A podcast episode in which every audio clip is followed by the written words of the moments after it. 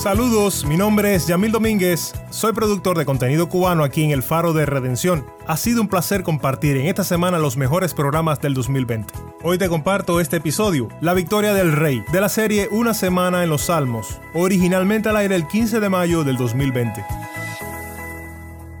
Puedes escuchar más de esta serie en nuestro archivo de programas en elfaroderedención.org.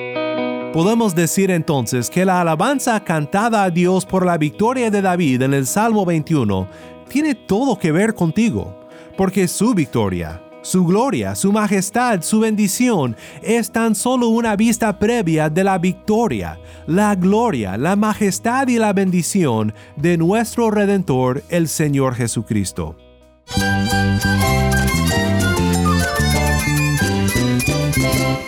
Cristo es la esperanza. Cristo es mi Señor y mi Salvador. Cristo ha transformado mi vida. Cristo es la viña. Separado de Él, nada puedes hacer. Cristo es el camino, la verdad y la vida. Jesús es mi todo.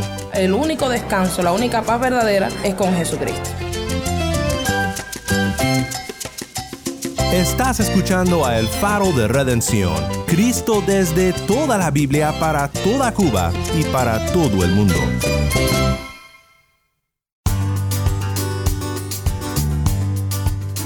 Hola, mi nombre es Daniel Warren, gracias por acompañarme aquí en El Faro. Estamos en una semana en los Salmos, estudiando juntos salmos que nos llevan al Rey de Reyes y Señor de Señores, nuestro Redentor Jesús. Hoy estudiaremos un salmo que nos habla del poder y la gloria de Cristo, a través de un salmo de David que celebra la victoria del Rey. Si tienes una Biblia, busca Salmo 21 y quédate conmigo.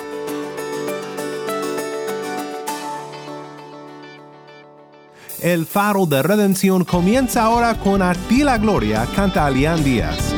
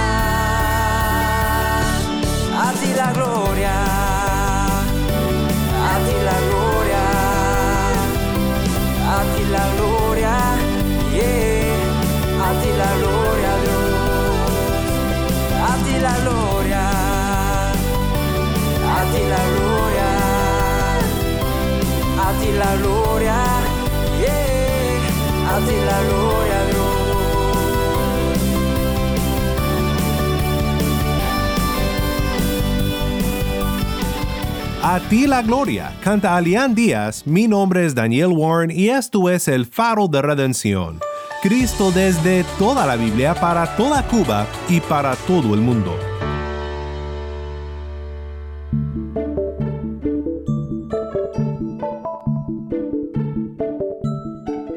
Ahora sé que el Señor salva a su ungido. Le responderá desde su santo cielo con la potencia salvadora de su diestra. Algunos confían en carros y otros en caballos, pero nosotros en el nombre del Señor nuestro Dios confiaremos. Ellos se doblegaron y cayeron, pero nosotros nos hemos levantado y nos mantenemos en pie. Salva, oh Señor, que el Rey nos responda el día que clamemos. Así concluye el Salmo 20, Y abro nuestro tiempo en la palabra con este pasaje, porque el Salmo 20 y el Salmo que estudiaremos hoy, el Salmo 21, realmente van mano en mano. Esto resulta más claro cuando uno compara los salmos en hebreo, pero aún sin hacerlo podemos oír en los versos que acabamos de leer una petición para que el Señor salve a su ungido, el rey. Y luego en el versículo 9 vemos en dónde está la fe del salmista, en Dios, quien es el rey.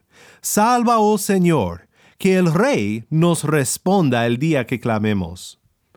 El Salmo 21 nos da la respuesta a la petición del Salmo 20. Es un salmo que celebra la salvación del rey. Tiene toda la apariencia de ser un himno para la coronación de un rey de Israel. Puedes estar pensando, pero ¿qué tiene que ver un salmo como este con mi vida?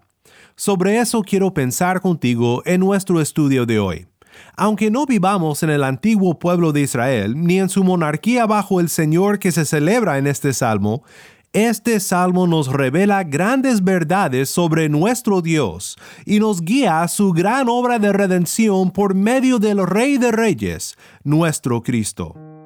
Escuchemos juntos ahora mientras Tai lee el Salmo 21 desde La Habana. Oh Señor, en tu fortaleza se alegrará el Rey, y cuánto se regocijará en tu salvación. Tú le has dado el deseo de su corazón, y no le has negado la petición de sus labios, porque le sales al encuentro con bendiciones de bien, corona de oro fino colocas en su cabeza. Vida te pidió, y tú se la diste, largura de días eternamente y para siempre. Grande es su gloria por tu salvación, esplendor y majestad has puesto sobre él, pues le haces bienaventurado para siempre, con tu presencia le deleitas con alegría. Porque el rey confía en el Señor, y por la misericordia del Altísimo no será conmovido. Hallará tu mano a todos tus enemigos, tu diestra hallará a aquellos que te odian. Los harás como horno encendido en el tiempo de tu enojo. El Señor en su ira los devorará y fuego los consumirá. Su descendencia destruirás de la superficie de la tierra, y sus descendientes de entre los hijos de los hombres, aunque intentaron el mal contra ti y fraguaron una conspiración, no prevalecerán, pues tú los pondrás en fuga, apuntarás a sus rostros con tu arco. Engrandécete, oh Señor, en tu poder, cantaremos y alabaremos tu poderío.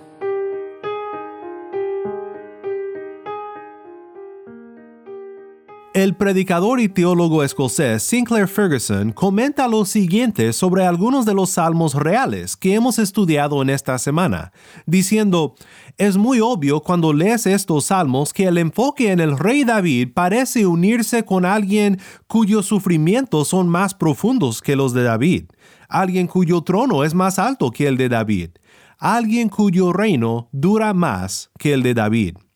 Creo que al leer este salmo verás que Ferguson tiene razón.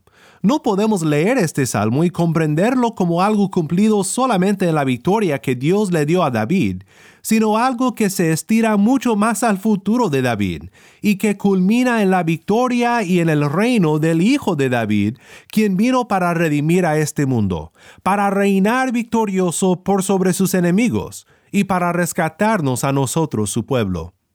Al estudiar este salmo juntos, quiero seguir el bosquejo de George Horn, quien tanto nos ha ayudado al estudiar los salmos. Horn, siendo anglicano, menciona que en la tradición anglicana, este salmo ha sido designado para ser usado en el día de la ascensión, lo cual subraya el punto que acabamos de hacer, que este salmo, en su último instante, es una celebración de la victoria y del poder de Cristo. Horn organiza el Salmo 21 de la siguiente manera. Versículos 1 al 6, celebración de la victoria y la gloria del Redentor. Versículo 7, profecía de la estabilidad del reino del Redentor. Versículos 8 al 12, la destrucción de los enemigos del reino del Redentor. Y versículo 13, una oración por el triunfo y la exaltación final del Redentor. Primero entonces en los versículos 1 al 6 vemos una celebración de la victoria y la gloria del Redentor. Con la petición final del Salmo 20 en mente, Salva, oh Señor, que el Rey nos responda el día que clamemos. El Salmo 21, versículo 1, abre diciendo, Oh Señor, en tu fortaleza se alegrará el Rey, y cuánto se regocijará en tu salvación. No sabemos si el salmo debe de leerse como si hablara David o como si el pueblo hablara de David en la tercera persona, pero como un himno incluido en el libro para ser entonado por el pueblo, podemos imaginar que la segunda opción es la mejor.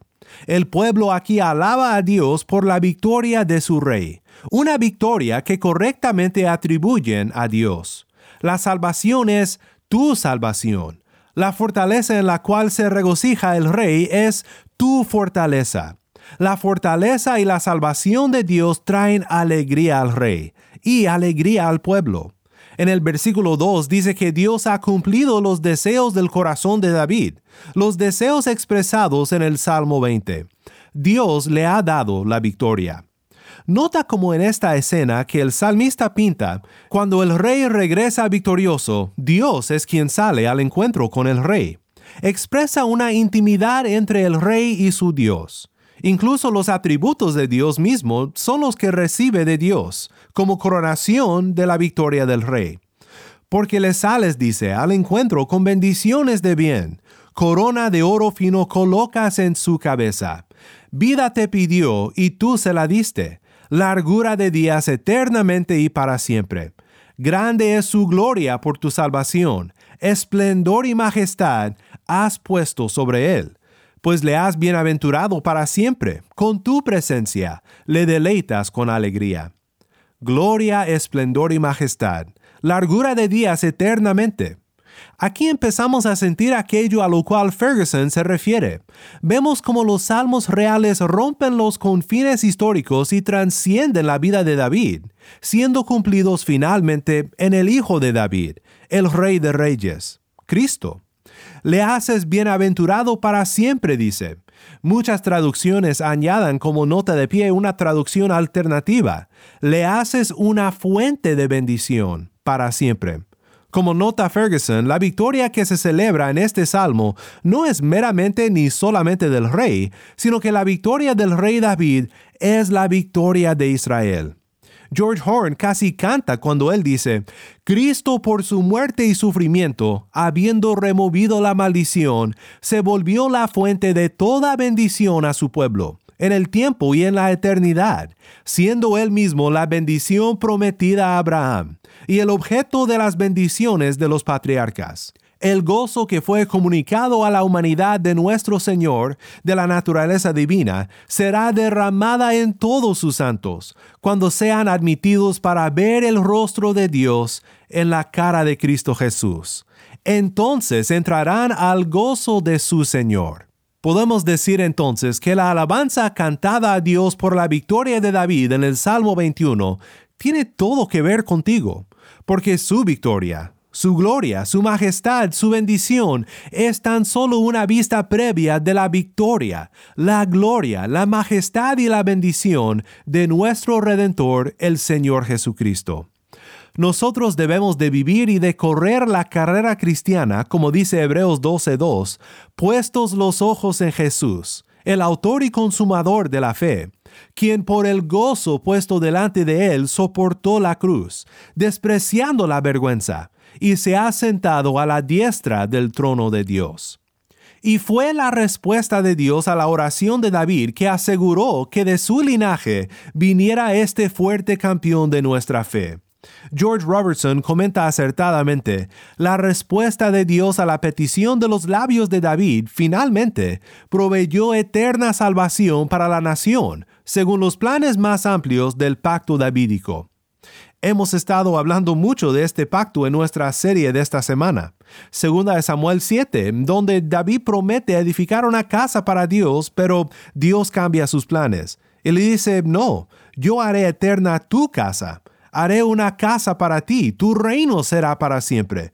Un pacto cumplido en Cristo el Rey, Cristo nuestro Redentor. Esto nos lleva a la profecía de la estabilidad del reino de nuestro Redentor en el versículo 7 que dice, porque el rey confía en el Señor y por la misericordia del Altísimo no será conmovido. Este pequeño versículo está llenísimo de doctrina para alentarnos en nuestra vida cristiana. Horn lo considera como una profecía del reino inconmovible de Cristo. Mi mente va una vez más a Hebreos 12, donde dice en el versículo 28, por lo cual, puesto que recibimos un reino que es inconmovible, demostremos gratitud, mediante la cual ofrezcamos a Dios un servicio aceptable con temor y reverencia, porque nuestro Dios es fuego consumidor. Veremos en un momento cómo nuestro Dios es fuego consumidor para el enemigo. Pero nota aquí lo que hace que el rey no sea conmovido, lo que da permanencia a su reino. Es su confianza en el Señor. Horn observa que el trono de Cristo como hombre fue erigido y establecido por su confianza en el Padre, durante su humillación y su pasión. Es la fe en Dios entonces el camino que lleva al honor y a la estabilidad. Pues por supuesto que la fe de Cristo en su Padre para salvarle de la muerte se diferencia de nuestra fe. Nuestra fe es de una postura perdida hacia una salvación de nuestros pecados. Pero Cristo en su humillación como hombre tuvo también que depender por fe en su Padre y confiar en su plan. Si no fuera por Cristo y su confianza en el plan del Padre, nosotros estaríamos perdidos. Padre mío, si es posible, que pase de mí esta copa, pero no sea como yo quiero, sino como tú quieras. Padre, en tus manos encomiendo mi espíritu. A David le fue concedida la victoria por misericordia, pero a Cristo le fue concedida la victoria por mérito. Él se mereció, se ganó la victoria, como la recompensa prometida por su Padre. Y porque Cristo ganó esta victoria en nuestro lugar, nosotros recibimos por su misericordia, no por mérito, sino por misericordia, un reino incomovible. Y recibimos esta misericordia por fe en nuestro Cristo.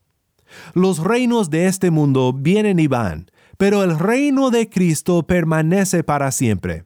Su estabilidad es segura, y por eso nosotros estamos seguros. Un teólogo del pasado dijo, el mundo gira como si estuviera en una rueda, por lo cual sucede que los que fueron levantados hasta arriba son precipitados hasta abajo en un momento. Pero aquí es prometido que el reino de Judá y el reino de Cristo del cual fue un tipo. Recuerda que un tipo es una figura o algo que culmina en Cristo. El reino de Judá y el reino de Cristo del cual fue un tipo será exento de tales vicitudes. Recordemos que solo tienen firmeza y estabilidad prometida aquí aquellos quienes se entregan al corazón de Dios por una fe segura, y dependiendo de su misericordia, se encomiendan a su protección. La causa o el motivo de esta esperanza o confianza es expresada aquí también, y es lo siguiente que Dios misericordiosamente aprecia a su propio pueblo, quienes ha recibido misericordiosamente a su favor. Pues hemos visto la celebración de la victoria y la gloria del Redentor y una profecía de la estabilidad de su reino. Veamos por último la destrucción de los enemigos de su reino. Aquí nos encontramos frente al lenguaje muy severo y es muy cierto que en un cambio de reino como el que celebra este salmo, no solo el enemigo, sino toda su familia sufriría la pena de su enemistad con el rey victorioso. No podía quedar oponente alguno frente al nuevo rey y su reino, ya que en un futuro se podrían levantar en contra del nuevo rey. Pero más allá de este difícil dato histórico, está la antigua promesa de Dios hecha en el jardín. Aquí en la victoria de David, que es un tipo del prometido hijo de David nacido en Belén, tenemos una profecía del triunfo del Rey Jesús por sobre el enemigo, la serpiente y su simiente. Génesis 3, 14 al 15.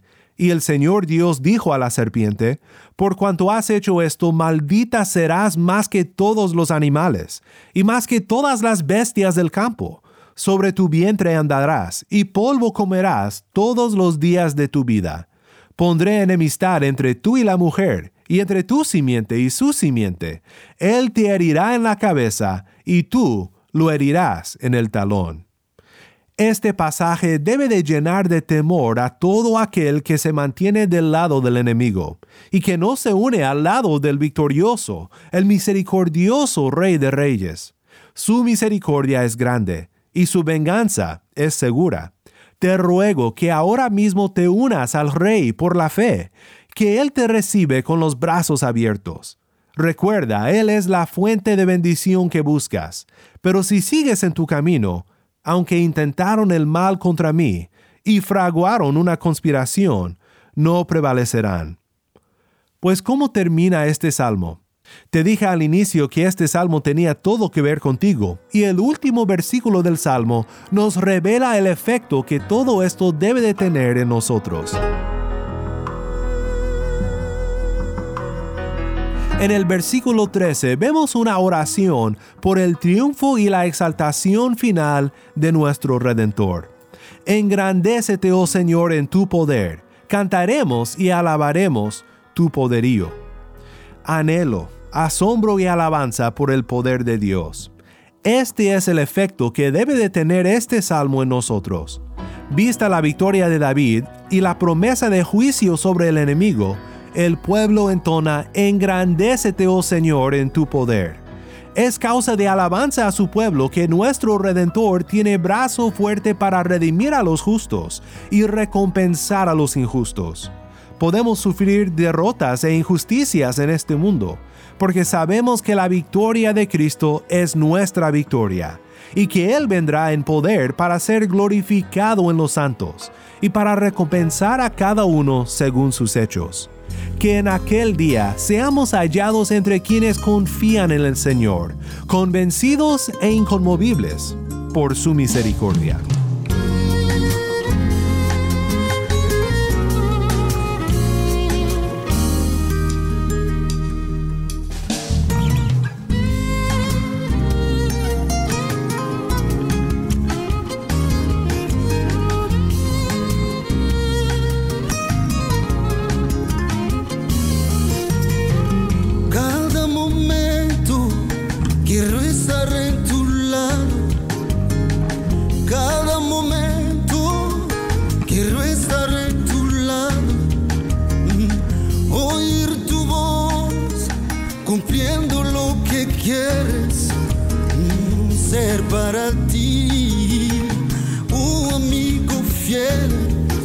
Habitar en tu presencia es uno de mis sueños. Te necesito, oh, oh, oh, te anhelamos,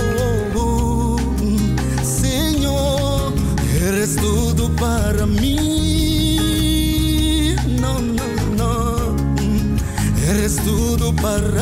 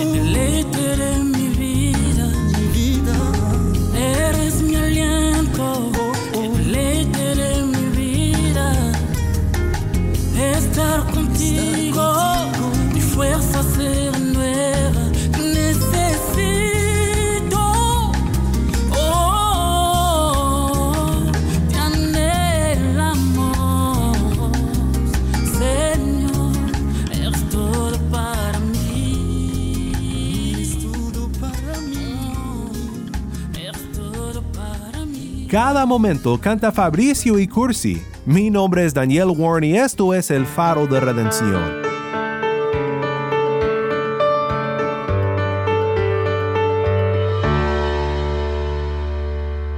Qué maravilloso es abrir el libro de los Salmos con la plena confianza de que Dios nos hablará de nuestro Cristo en hermosos salmos como el Salmo 21. Recuerda aquella frase de la iglesia primitiva en latín, Semper in ore salmus, semper in core Christus. Siempre un salmo en la boca, siempre Cristo en el corazón.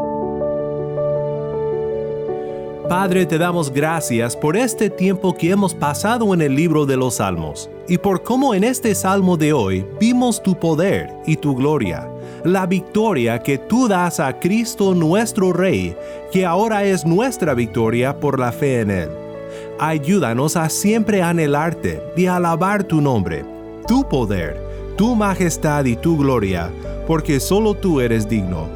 Tú nos has salvado no te has olvidado de nosotros, Padre, porque no has olvidado a tu Hijo, el gran Hijo de David, cuyo reino estableces para siempre. Todo esto te lo pedimos en su bendito nombre. En el bendito nombre de nuestro Cristo oramos. Amén.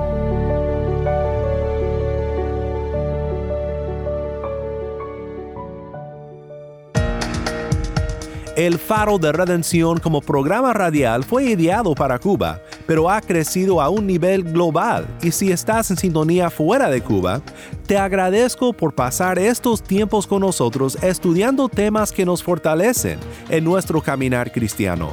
¿Tienes una historia que contarnos sobre cómo el faro de redención está impactando tu vida?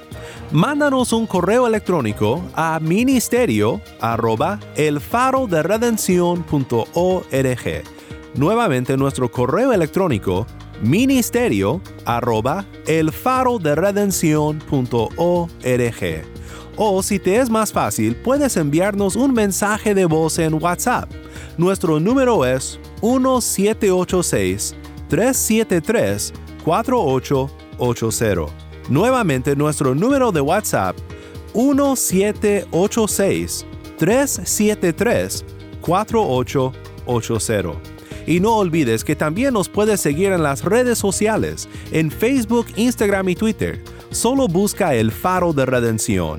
Allí encontrarás más contenido durante la semana para animarte en tu fe y para mantenerte informado sobre el ministerio de El Faro. Para más información sobre este ministerio y sobre cómo tú puedes formar parte de nuestra misión, visita nuestra página web elfaroderedención.org. El Faro de Redención es un ministerio de Haven Ministries. Nuestro productor ejecutivo es Moisés Luna. Desde Cuba, Yamil Domínguez es nuestro productor para contenido cubano y Taimí Zamora es nuestra lectora, a cargo de nuestras redes sociales Mariana Warren. Mi nombre es Daniel Warren. Te invito a que me acompañes la próxima semana para seguir estudiando la palabra de Cristo juntos. La luz de Cristo desde toda la Biblia para toda Cuba y para todo el mundo, aquí en el faro de redención.